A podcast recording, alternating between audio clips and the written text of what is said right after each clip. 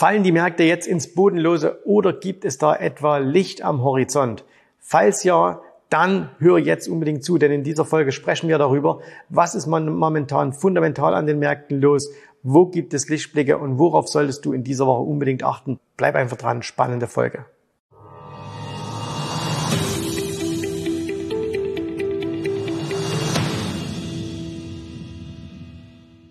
Mein Name ist Jens Rabe, Jens Rabe Academy und wir werfen heute mal gemeinsam einen Blick auf ein paar Charts.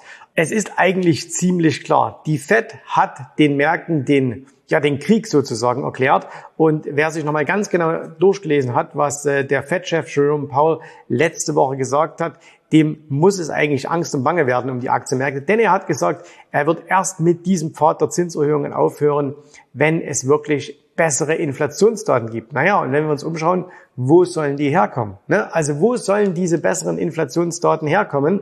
Wir sehen nach wie vor einen super robusten Arbeitsmarkt in, in Amerika. Äh, die Hausverkäufe gehen nicht wirklich runter und all das nützt eben der Inflation nicht allzu viel auf ihrem Weg nach unten. Und deswegen, ja, die Fed wird einfach weitermachen, wird die Zinsen erhöhen. Und wenn wir auch hier mal in die Charts hineinschauen, dann sieht das eben alles andere als gut aus. Wir fangen mal an hier, wir schauen uns mal den Nasdaq an und da sehen wir hier ne, nach dieser Erholung, die wir von Juni aus hatten, die richtig schön nach oben ging, die auch durchaus ein paar Prozent gemacht hat, ist das Ganze wieder deutlich, deutlich nach unten gegangen. Und wenn wir uns hier mal einen Wochenchart anschauen, dann sehen wir eben aus, naja, sehr, sehr gut sieht das Ganze nicht aus. Stellt euch mal vor, dieser Chart wäre gespiegelt. Also das heißt um 180 Grad nach oben geklappt, ne? dann würden wir sagen, hey, das ist ein Allzeithoch, da können wir long gehen. So muss man eigentlich sagen, ui, ui, ui, ui, da müssen wir wohl eher darauf achten, dass das Ganze nicht weiter fällt. Wo könnte es denn doch hinfallen? Naja, wir haben zumindest jetzt hier mal diese alten vor Corona hoch. Da ist aber noch ein ganzes, ganzes Stück Platz. Oder diese hoch sind ja unterbunden. Also reiner Blick auf den Chart, da wäre eigentlich jetzt hier bei erst unter 10.000 im Nasdaq wäre da Schluss. Wenn wir uns mal anschauen, wir gehen mal hier auf den S&P 500 sieht es da irgendwie ein bisschen besser aus. Auch nein hier, ne? auch da eigentlich erst die nächste wirkliche Unterstützung im Bereich der Vor-Corona-Hochs. Und auch da ist noch ein ganzes Stück zu gehen. Also auch das wären nochmal sieben, acht äh, Prozent nach unten. Wenn wir uns nach Deutschland umschauen, schauen wir uns mal den FDAX an. Was macht der? Da sieht's ja deutlich schlechter aus. Die, äh, die europäischen Märkte natürlich aufgrund der eigenen Probleme, die wir in Europa haben, noch viel, viel schlechter. Da sehen wir, wir haben das schon längst unterschritten, hier das Vor-Corona-Hoch. Da sind wir schon deutlich, deutlich nach unten gefallen. Und auch natürlich diese kleinen Wachstumsaktien. Ne? Ich nehme jetzt mal hier als Beispiel den ARC-ETF. Da sehen wir, hier war er mal, ne? das war vor Corona. Dann kam der kurze Einbruch und dann ging es steil nach oben und seitdem von über 160, 160 jetzt auf unter 40 runtergefallen. Jetzt habe ich euch aber gesagt, fundamental gibt es im Grunde keine Änderung, sondern wir müssen einfach darauf achten, kommt was Besseres von der Inflation rein. Das heißt, worauf du als Investor momentan achten musst, ob du wieder in die Märkte gehst, ob du noch draußen bleibst, wann löst du deine Shorts auf und so weiter. Das ist ganz einfach der Blick auf die Inflation und da haben wir diese Woche am Freitag schon mal die ersten Zahlen. Und äh, da siehst du, da gibt es zwar so zwischendurch ein bisschen was, ne? also am Dienstag spricht mal Paul und ja, am Montag hat Lagarde gesprochen, die spricht auch wieder am Dienstag und so weiter und so fort. Aber die eigentlichen Zahlen kommen erst hier, die PCA Kernradepreisindex 14.30 Uhr am Freitag. Allerdings, das sind immer noch die Augustdaten, können eigentlich nicht besser sein. Also die können nicht besser sein, wie wir es hier sehen, sondern die werden wahrscheinlich genauso schlecht sein wie erwartet. Das heißt, das nächste Mal, dass wir bessere Inflationszahlen bekommen könnten, das wäre dann erst im Oktober. Viel eher kann das eigentlich gar nicht passieren. Aber jetzt habe ich dir Lichtzeichen versprochen und die Lichtzeichen gibt es natürlich. Es gibt sie von zwei Fronten aus und die können wir uns mal anschauen. Denn was doch jetzt jederzeit passieren könnte, wäre ein ein Schnapper nach oben. Ne? Und zwar ein sehr, sehr deutlicher Schnapper. Warum kann das passieren? Naja, du kennst diese alte Gummibandtheorie. Das Gummiband ist überdehnt, überdehnt, überdehnt. Nach dem, was letzte Woche war, ist es deutlich überdehnt. Und deswegen äh, liegt jetzt jederzeit wirklich auch die, die Möglichkeit im Raum, dass das Ganze nach oben wegschießt äh, mal und dass es quasi das Gummiband zack wieder nach oben schießt. Es gibt eine ganz, ja, vielleicht gar nicht so kleine, aber es gibt zumindest auch die Möglichkeit, dass das Gummiband reißt. Dann haben wir einen Crash dann geht's ganz, ganz schnell nach unten. Hätte den Vorteil, dann wäre es recht zügig vorbei. Wenn das Ganze jetzt nach oben schnappt, dann kann es noch eine ganze Weile so gehen. Wer weiß, wann wir dann das, äh, das wirkliche Ende dieses Bärenmarktes bekommen. Aber es gibt durchaus zwei Anzeichen, die dafür sprechen, dass die nächsten drei Monate deutlich besser werden können. Ich will anfangen, dir zwei Dinge zu zeigen. Wir fangen mal hier an.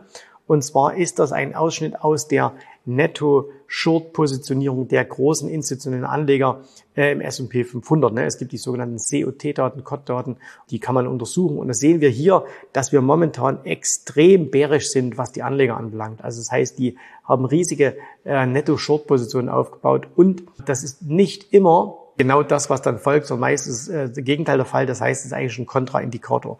Das war hier bei Corona ein Kontraindikator, das war ja 2015 Ende des Jahres ein Kontraindikator. Allerdings hier in 2008, da lagen sie richtig, da lagen sie deutlich richtig.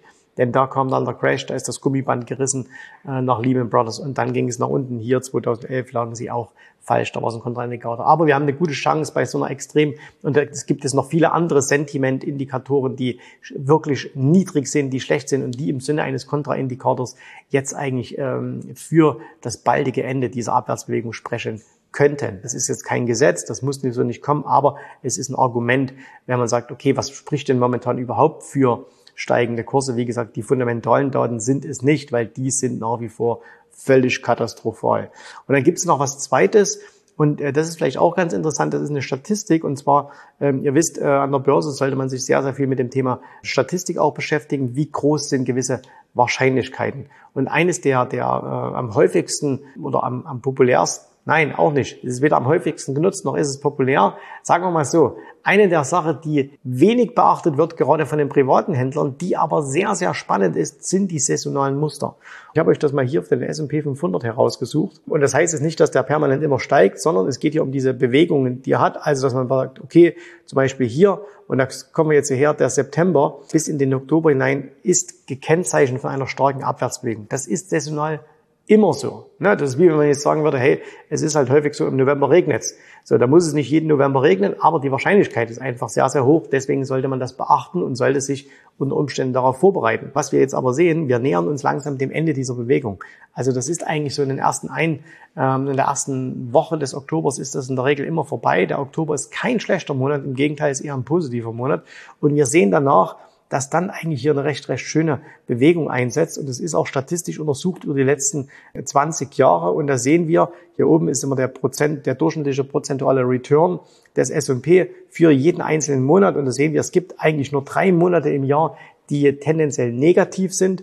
Das ist hier gleich der Januar, das ist der Juni und wie gesagt, der schlechteste Monat ist der September. Und danach folgen drei Monate mit einer recht guten Performance, ne, mit 1,3, 1,809, Oktober, November, Dezember. Jetzt ist das, wie schon erwähnt, keine Garantie, denn wir sehen auch hier, das sind mal die besten Returns, die es gab. Das war zum Beispiel hier 10,8, 10,8 10,8 und 6,5 in 2011, 2020 und 2010. Aber wir sehen auch, das ist ganz spannend, wir hatten zum Beispiel hier im Jahr 2008 ein Minus von 16,8 Prozent und im Jahr nochmal 2008 von 7,5 Prozent. Das war, als das Gummiband in der Finanzkrise riss. Ja, und als das gerissen ist, dann ging es eben deutlich nach unten. Da spielt dann auch keine Saisonalität, keine Statistik oder sonst irgendwas eine Rolle. Wenn dann alle im Panikmodus sind und verkaufen und immer mehr verkaufen wollen, dann geht es eben nach unten.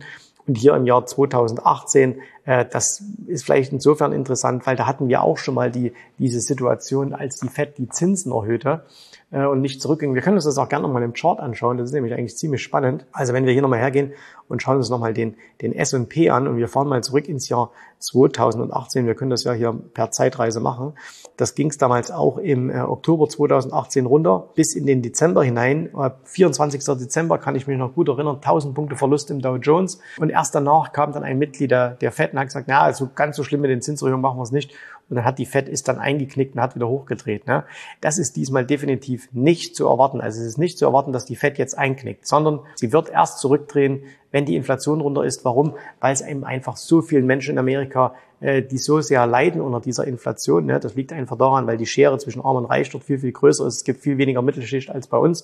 Und deswegen leiden da äh, besonders viele auch darunter. Und das, da hat sie jetzt einfach eben diesen Auftrag, die Inflation runterzukriegen. Deswegen kann es also durchaus sein, auch, dass wir hier deutlich weiter fallen. Aber es wäre auch durchaus, jetzt können wir mal so ein bisschen rumspinnen hier, es können also auch durchaus verschiedene Szenarien sein. Also wir gehen ja noch ein bisschen runter und dann gehen wir eben erstmal vielleicht bis Ende des Jahres hier wieder ein bisschen hoch und machen dann irgendwie, also das wäre eine Variante, eine andere Variante wäre natürlich, wenn der Crash kommt, dann geht's gleich, geht's gleich runter und dann geht's erst wieder hoch äh, bis ins nächste Jahr. Die unwahrscheinlichste Variante ist jetzt die hier. Also dass wir jetzt gleich wieder, äh, dass wir jetzt gleich wieder nach oben weggehen. Selbst die ist natürlich nicht ausgeschlossen, aber wenn wir einfach in Wahrscheinlichkeiten denken, ist das die mit der geringsten, ähm, der, mit der geringsten Chance. So, was solltest du jetzt an dieser Stelle tun?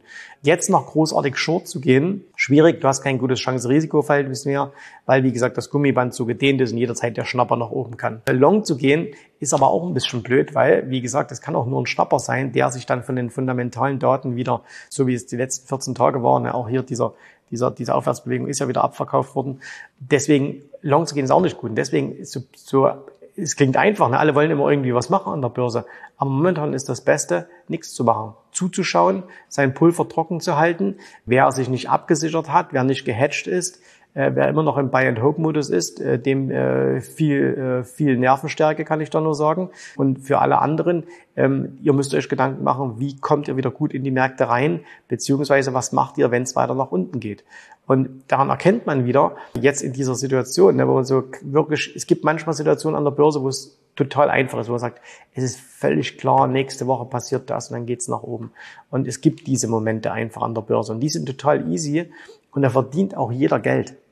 Und dann gibt's aber auch diese Momente, wo es schwierig ist, Geld zu verdienen, sage ich mal, für diejenigen, die, die verstehen, wie Börsenhandel funktioniert, die gehen aus so einer Situation raus und sagen, na ja, okay, es ist jetzt schwierig, Geld zu verdienen, aber ich verliere halt auch keins. Also wenn du immer mal in meinen Instagram-Account reinschaust, äh, ich teile ja da äh, sehr häufig meine, meine, meinen Handel und da wirst du auch sehen, egal ob es hoch oder runter geht, bei mir ist es relativ flach, mal ein bisschen hoch, mal ein bisschen runter. Warum? Weil ich gehatcht bin. Also deswegen ist das alles äh, ziemlich entspannt.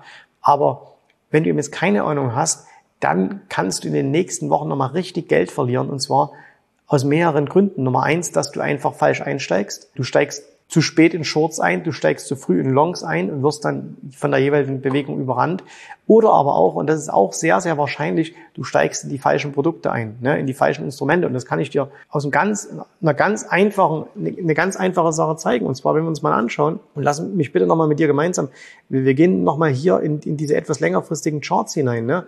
Äh, wir schauen uns hier den Nasdaq an und da siehst du, okay, wir sind doch deutlich über dem Corona-Hoch äh, oder dem Vor-Corona-Hoch, aber wir sind in einer Abwärtsbewegung. Jetzt gehen wir mal her und nehmen mal als Beispiel den, den ARC ETF. Da könnten wir jetzt aber auch Zoom nehmen oder Teladoc oder diese ganzen Aktien, die da drin sind. Und da siehst du, der ist schon wieder fast am Corona-Tief. Das heißt deutlich schwächer als zum Beispiel S&P. Und warum viele Depots ja so beschissen aussehen momentan, ist doch, weil die Leute nicht nur ETFs haben, was ja noch okay wäre, sondern weil sie auch dann noch ein paar einzelne Aktien dazu genommen haben, aber eben dann im Grunde alles das, was in den ETFs eh schon hochgewichtet ist und wo es dann runtergeht. Und dann schauen wir uns halt vielleicht so eine Aktie an, wie, kommen wir nehmen auch was, was jeder kennt. Wir nehmen uns mal hier eine, eine Apple her und da sehen wir, die ist auch momentan von ihrem Hoch entfernt. Aber die sieht halt immer noch relativ stabil aus. So, und da siehst du eben, du kannst einfach den ETF kaufen, da bist du halt jetzt 25 Prozent oder vielleicht 20 Prozent im Minus. Wenn du in Deutschland gekauft hast, bist du 30, 35 Prozent im Minus. Naja, okay, das, das mag ja noch einigermaßen gehen. Ne? Das ist nicht berauschend. Also ich möchte keine 20 Prozent im Minus sein, aber äh, das ist, das halten, glaube ich, einige noch so einigermaßen aus. Du kannst die falschen Aktien gekauft haben oder den falschen ETF, irgendwelche Themen-ETFs oder so. Dann bist du jetzt 30, 40, 50, 60 Prozent im Minus. Oder du hast eben eine vernünftige Auswahl an Aktien getroffen, du hast dich gehatcht und bist vielleicht dieses Jahr plus minus null oder vielleicht nur drei, vier, fünf Prozent im Minus. Und das ist eben der entscheidende Unterschied für die Zukunft, von welchem Niveau aus startest du. Weil wenn du jetzt die Hälfte deines Geldes verloren hast, und ich, ich weiß, dass sehr viele Anleger jetzt die Hälfte ihres Geldes verloren haben, deutlich mehr als die Märkte auch, dann gehören die nächsten 100 Prozent, die der Markt macht, ausschließlich dir, um auf den Vorkrisenstand zu kommen. Wenn du dagegen jetzt sagst, du bist bei plus minus null oder leichte Minus, dann gehört die nächsten 100 Prozent komplett dir. Und das ist halt so ein, so, ein wichtiges Learning aus dieser ganzen Phase hier, zu verstehen, was bewegt die Märkte, was bewegt sie fundamental. Aber fundamental heißt noch nicht, dass das die tagtägliche Bewegung ausmacht, sondern das sind eher so Sentimentgründe, richtige Aktienauswahl. Ne? Wenn du dein Trading verbessern willst, wenn du dein Investment verbessern willst, wenn du einfach sagst, hey, ich bin an dieser Stelle im Jahr mega unzufrieden. Das ist die einzige Frage, die du stellen solltest. Bist du zufrieden, dann ist alles gut. Wenn du unzufrieden bist, wenn du sagst, so habe ich mir nicht vorgestellt, dann musst du dringend was ändern. Wenn du unzufrieden bist, weil deine Ergebnisse nicht so sind, dann musst du was ändern in deiner Herangehensweise. Du kannst nicht so weitermachen und hoffen, dass es dann in Zukunft einfach besser wird. Das wird nicht funktionieren. Wenn du sagst, okay, ich möchte das jetzt professionell angehen, ich möchte das wie ein professioneller Investor angehen, ich will diese ganzen Zusammenhänge verstehen, ich möchte sowas wie dieses Jahr nicht nochmal erleben, dann melde dich bei uns unter jensrauer.de-termin und melde dich an für ein kostenloses Erstgespräch, wo wir mit dir gemeinsam abklären können, wie können wir dir helfen, von dem, was in Zukunft kommt, zu profitieren und dein Depot wieder auf Höchststand zu bringen. In diesem Sinne.